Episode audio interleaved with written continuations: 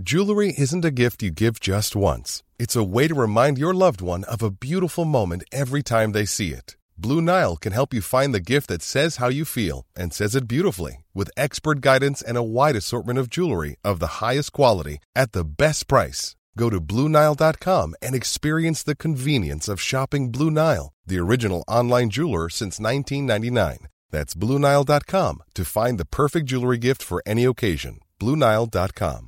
Hiring for your small business? If you're not looking for professionals on LinkedIn, you're looking in the wrong place. That's like looking for your car keys in a fish tank.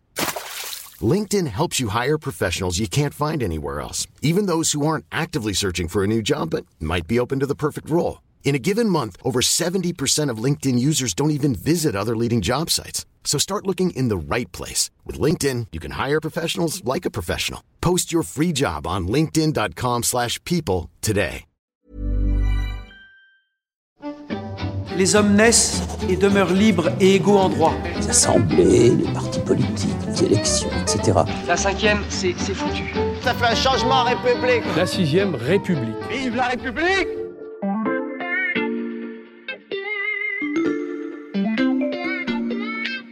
Salut, c'est Charlotte Baris. Nous sommes le mercredi 26 juillet 2023.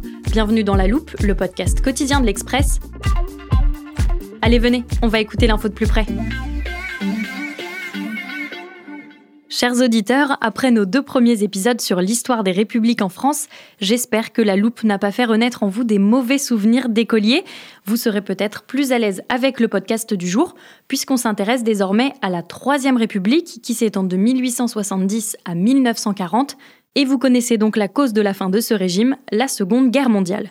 Avant d'évoquer les moments clés de cette période, je vous propose un petit point sur ce qu'il s'est passé après la Deuxième République. Pour cela, j'accueille à nouveau Nicolas Rousselier, l'historien qui nous accompagne depuis le début de cette série. Bonjour Nicolas. Bonjour Charlotte. Alors, entre 1851-52, la prise de pouvoir de Louis-Napoléon Bonaparte, il se transforme en Napoléon III, Mhm. et ce régime Deuxième Empire va durer jusqu'en 1870. En gros, c'est un régime qui euh, fait une période comme ça de 15 à 20 ans avant ce qui se passe en 1870. On a donc toutes les informations nécessaires pour poursuivre. Épisode 3, la Troisième République et la recette d'un régime qui dure.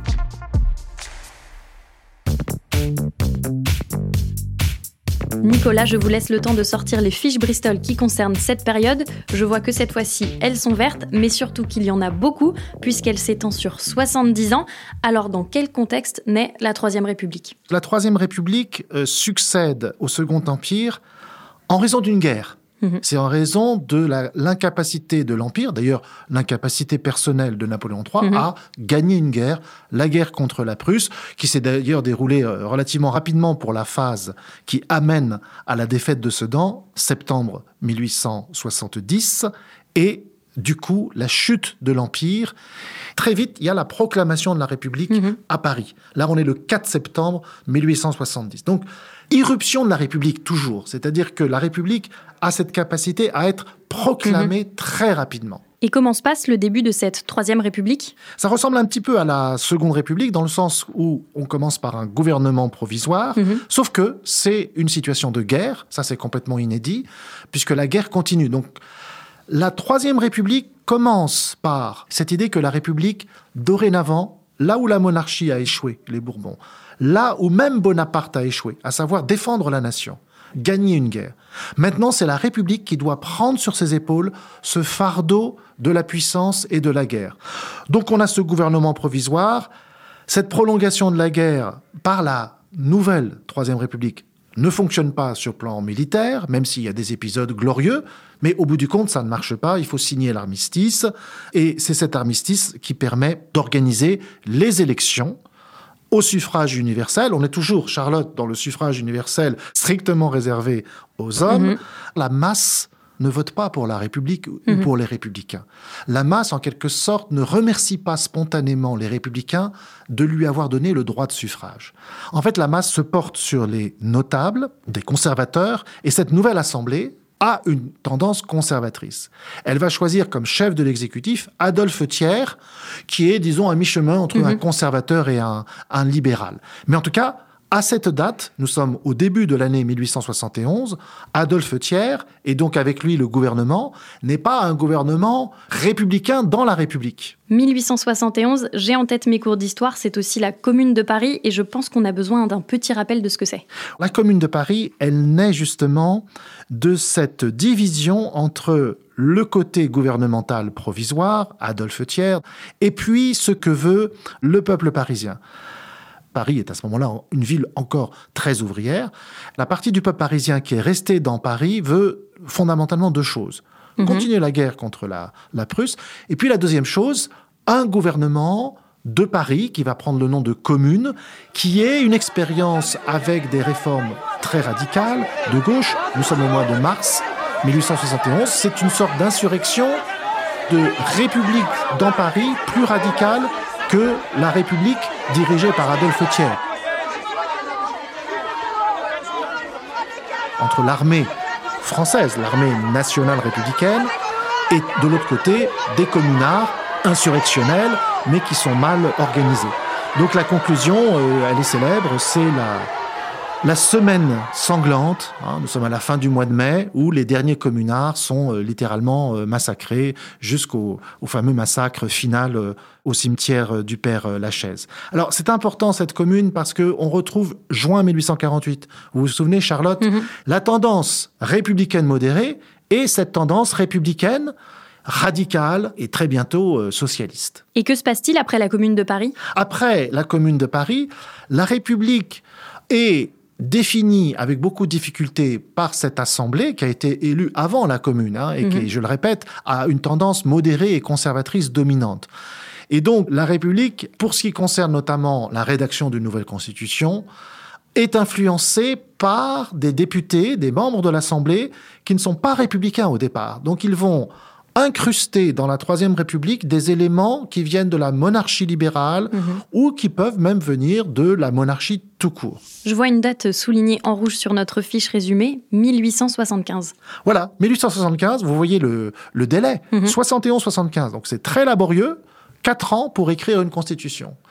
Un élément qui est en fait monarchiste d'origine dans cette constitution, c'est l'existence d'un président de la République qu'on remet à l'Élysée. Il y a un pouvoir personnel entre les mains d'un président de la République. Et puis, bien sûr, ça c'est l'aspect plus républicain, il y a une assemblée, même deux, deux chambres, et une assemblée élue au suffrage universel. Une Assemblée nationale, est-ce qu'elle fait des réformes importantes À partir du moment où cette Chambre des députés est installée, là, les républicains ont progressé en nombre. Les républicains réussissent politiquement à avoir de plus en plus d'électeurs.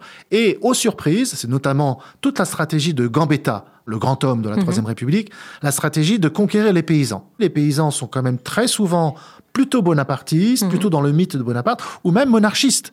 À partir du moment où vous avez conquis les paysans, sous la Troisième République, les républicains vont gagner toutes les élections.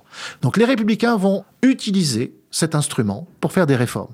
Prenons l'exemple euh, le plus célèbre, d'ailleurs c'est plusieurs lois pour mettre en place le système d'enseignement moderne. Ce sont des lois qui font que l'école est gratuite, obligatoire mais gratuite, que le personnel est complètement laïcisé, que le contenu des programmes, par exemple les cours d'histoire, sont complètement laïcisés. Il y a des réformes aussi qui instaurent les grandes libertés publiques, la loi qui autorise les syndicats en 1884. On peut y inclure la loi qui autorise les associations. L'une aussi qui est peut-être euh, encore plus connue que 1901, c'est 1905, la loi de séparation des églises et de l'État. C'est-à-dire le summum de l'idéal républicain en ce qui concerne la séparation, la sécularisation, le fait que la politique est pensée, organisée strictement comme tout à fait autre chose que la relation avec la religion. Des réformes importantes pendant la troisième, mais le régime est aussi traversé par des tensions. Oui, il y a des crises gouvernementales récurrentes, c'est-à-dire on change très souvent de président du Conseil. Président du Conseil, c'est le mot qu'on utilisait à l'époque pour Premier ministre.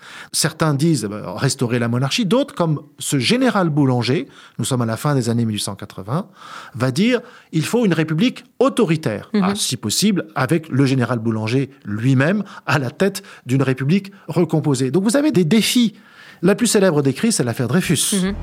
J'accuse le lieutenant-colonel du paty de Clam d'avoir été l'ouvrier diabolique de cette erreur judiciaire. J'accuse le général Mercier de s'être rendu complice.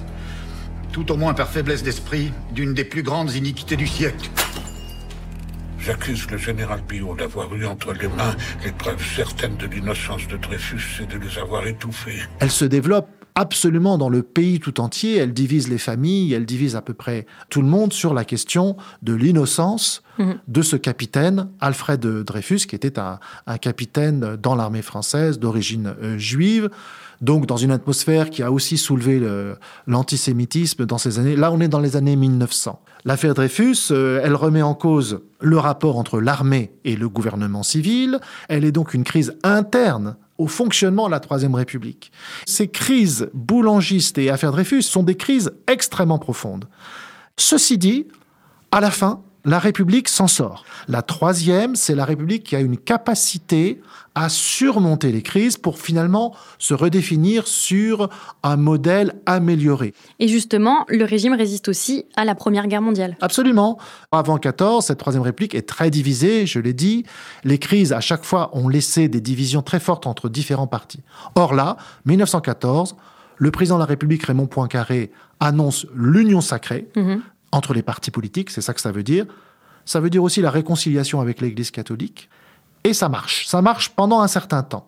Effectivement, pour la première fois depuis le début de la Troisième République, vous avez, Charlotte, en 1914, même encore plus en 1915, un gouvernement dans lequel il y a des ministres qui représentent pratiquement tous les mmh. partis. Ça va de la droite catholique jusqu'au, pour la première fois, jusqu'aux socialistes. La Troisième République va donc tenir encore pendant plus de 20 ans, mais ces crises qui la traversent vont marquer la politique française et donner des caractéristiques encore visibles dans la Cinquième République.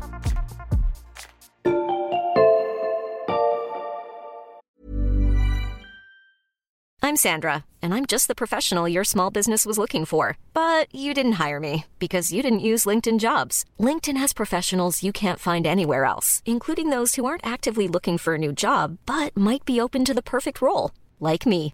In a given month, over 70% of LinkedIn users don't visit other leading job sites. So if you're not looking on LinkedIn, you'll miss out on great candidates like Sandra. Start hiring professionals like a professional. Post your free job on linkedin.com/people today.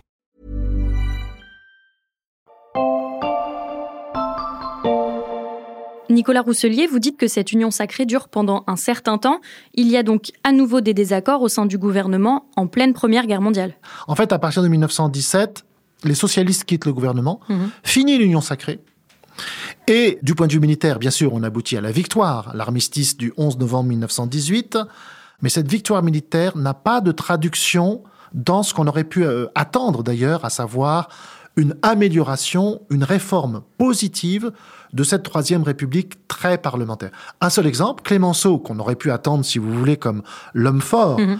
un homme qui aurait pu être une solution d'autorité dans la République sans être autoritaire, sans être dictateur. Eh bien, Clémenceau est battu à l'élection du président de la République. L'élection se fait à l'époque par les parlementaires, députés et sénateurs réunis à Versailles, mhm. et il est battu alors qu'il est en pleine popularité à l'extérieur du Parlement, dans l'opinion. Et donc politiquement, que se passe-t-il dans l'après-guerre? On a toujours, sur le papier, une domination des républicains. Mhm. Sauf que il n'y a plus ce qu'on appelait encore avant 1914 un parti républicain au sens large du terme, où, malgré les tendances différentes, tout le monde se reconnaît dans le même esprit républicain. Là, vous avez des nouvelles oppositions, des oppositions systémiques. Extrême droite, ça prend l'allure de ligue. Les ligues, ce sont des mouvements qui ne veulent surtout pas tenter d'avoir des élus à l'intérieur du système, ils veulent le contester de l'extérieur. Manif, par exemple. Émeute, la plus célèbre, c'est le 6 février 1934. Mais vous avez aussi l'extrême à gauche, parce que du Parti socialiste est né, en 1920, le Parti communiste, qui pendant longtemps, lui aussi, est une force anti-système. Donc, la République est une sorte de sphère constitutionnelle attaquée de l'extérieur, mhm. par des forces qui, euh, il faut bien le dire, ont un succès dans l'opinion. Cette Troisième République, dans le contexte des années 30, elle paraît beaucoup moins forte que de nouveaux régimes, qui certes ne sont pas démocrates, ne sont pas républicains, mais qui en imposent. Et je parle évidemment de l'Allemagne nazie, mais même de l'Italie fasciste, hein, de Mussolini. Donc c'est un sentiment dans lequel se trouvent beaucoup de Français et qui les porte vers les extrêmes. Quand on a préparé cette série, vous avez également évoqué une nouveauté dans cette troisième république, c'est la déconnexion des personnalités politiques. Est-ce qu'on peut parler aussi de professionnalisation de la politique, ce qu'on reproche beaucoup au personnel politique aujourd'hui? Oui, absolument, parce que quand vous avez ces parlementaires, ces députés qui s'amusent, si je peux me permettre, de dégommer un président du Conseil une fois par an, mmh. ce qui casse la dynamique des réformes et la dynamique des politiques modernes contre la crise économique. Par exemple, le Front populaire de 1936 a réussi pendant quelques mhm. semaines à faire des réformes sociales très importantes. La plus connue, les congés payés. De l'unité d'action réalisée depuis 1934 contre les ligues fascistes, Torres, Blum et Ramadier décident de passer au stade supérieur de la gauche unie. Au premier tour des élections, le 26 avril, les désistements réciproques entre communistes et socialistes permettent le 5 mai la victoire électorale du Front populaire. Le 7 juin, Blum convoque patrons et syndicats. Les accords Matignon sont signés dans la nuit et c'est l'explosion de joie. Les concessions vont plus loin que le programme de Front populaire. Les salaires, la semaine de 40 heures, les congés payés, les conventions collectives, les délégués du personnel. Mais le Front populaire dure une année en termes de gouvernement. Mmh. Donc la population se dit, tiens, c'est une sorte de profession parlementaire qui gagne? Parce qu'il y avait l'indemnité, ça avait mhm. fait couler beaucoup d'encre de donner une indemnité à chaque euh, député. Ce n'était pas d'ailleurs l'idéal républicain initial. Donc vous avez un anti-parlementarisme. C'est ça mhm. la clé de l'opposition. Un anti-parlementarisme de gauche comme de droite qui va finalement affaiblir la République à petit feu. Elle est encore là au début de la Deuxième Guerre mondiale, en 1939. Mais elle est quand même profondément affaiblie, hein, si vous voulez, mitée hein, de l'intérieur anti-parlementarisme, des ligues qui l'attaquent depuis l'extérieur du système, etc. Je vois un autre parallèle entre la Troisième et la Cinquième République, qui est d'ailleurs noté sur nos fiches Bristol, c'est leur longévité. La Troisième République est caractérisée par une dynamique positive avant la Première Guerre mondiale, et finalement, cette dynamique positive permet à la Troisième République encore de se survivre à elle-même, si vous mm. voulez, dans ces années 20 et ces années 30 qui sont très compliquées. Donc il faut retenir, c'est important dans le débat actuel, que quand on fonde une république sur un parlement, quand bien même il y a effectivement l'inconvénient de l'instabilité gouvernementale, dans une certaine mesure, une république très parlementaire a une capacité à faire des réformes, mhm. à faire des choses très concrètement pour orienter la vie de la société. Et cette longévité de la Troisième République, est-ce qu'elle est fondée sur ce qu'on appelle le modèle républicain? Oui, la réponse est oui, parce que ce modèle républicain est une allusion encore plus forte à ce qu'on appelle l'esprit républicain. L'esprit républicain, c'est cette idée que la République a pu se diffuser, on peut dire même plus fortement s'ancrer dans le mhm. pays. En fait, la Troisième République a réussi, ce que n'avaient pas fait les deux premières républiques, à devenir l'identité de la nation. Mhm. L'identité nationale n'est plus fondée sur la monarchie ou sur l'Église, elle est maintenant, avec la troisième, fondée sur le Panthéon, la Marseillaise, le 14 juillet, l'école, mhm. le service militaire obligatoire de trois ans. Hein, donc vous sacrifiez trois ans de votre vie de jeune homme à l'âge de 20 ans pour cette République. Et la sauce a pris, d'une certaine manière, mhm. à l'intérieur même de la société. Donc beaucoup de Français, à partir, disons, des années 1880-1900, vont eux-mêmes employer ce terme identificateur. Je suis républicain. Vive la République. Un élément très concret, de la réussite républicaine, c'est le taux de participation qui souvent est au-dessus de 80%. Mhm. On parle que des élections législatives. La République, c'est une démocratie de masse qui a diffusé un esprit républicain dans ces masses et qui les fait participer aux élections. Nicolas Rousselier, je l'ai dit en introduction, la Troisième République se termine donc en 1940, en pleine Seconde Guerre mondiale. Oui, elle meurt, non pas d'une crise par elle-même, mais elle meurt de la défaite. Mhm. La défaite de 1940, elle est incomparable hein, par sa rapidité, par son côté euh, total, en quelque sorte, par le nombre de prisonniers mhm. euh, français. Donc cette défaite de 1940, on se demande, si vous voulez, euh, pour faire un peu d'histoire-fiction, quel type de régime aurait pu tenir face à une telle défaite. Le dernier gouvernement de la Troisième République est dirigé par Philippe Pétain qui est le dernier président du Conseil de la Troisième République. Il organise ensuite un vote, qui est le fameux vote à Vichy, le 10 juillet 1940.